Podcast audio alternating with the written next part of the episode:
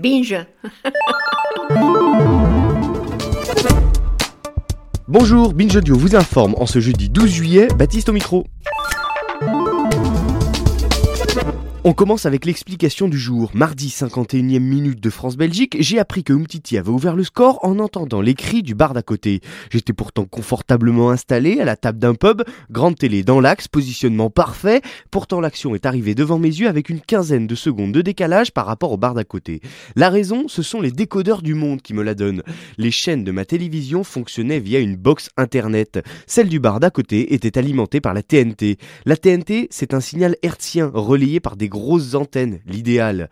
Internet, lui, n'a pas été conçu pour diffuser des vidéos. Les images voyagent alors sur la toile en petits morceaux. Comme sur une toile, ils empruntent des petits chemins souvent séparés et il n'est pas rare que des fragments de vidéos se perdent. Alors, pour gérer ces imprévus, les ordinateurs ou les box Internet gardent 5 à 10 secondes de décalage entre le moment de la réception de la vidéo et le moment de la diffusion des images. Pourquoi? Afin d'avoir le temps de réagir si un morceau de vidéo se perd. C'est la mémoire tampon.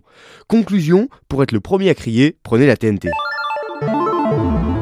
Un chiffre du jour tout petit aujourd'hui, c'est le 2, comme les deux seuls employés femmes de la BBC qui sont dans le top 20 des personnalités les mieux payées au sein du groupe de services publics audiovisuels britannique. Et encore, elles ne sont que 13 et 15e du classement. L'homme du jour n'est pas un entraîneur de foot, ni un joueur d'ailleurs, c'est un docteur australien, Richard Harris.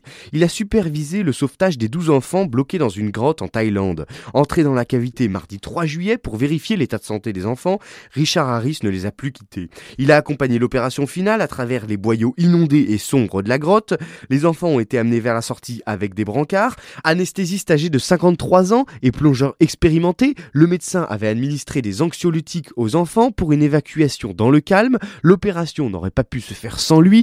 Il a appris en ressortant de la grotte mardi soir que son papa était décédé le même jour, quelques heures plus tôt.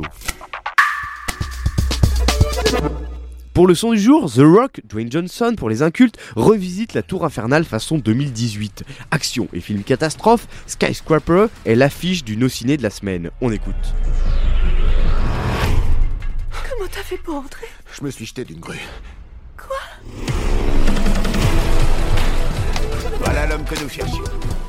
C'était le flash de Binge Audio. À demain.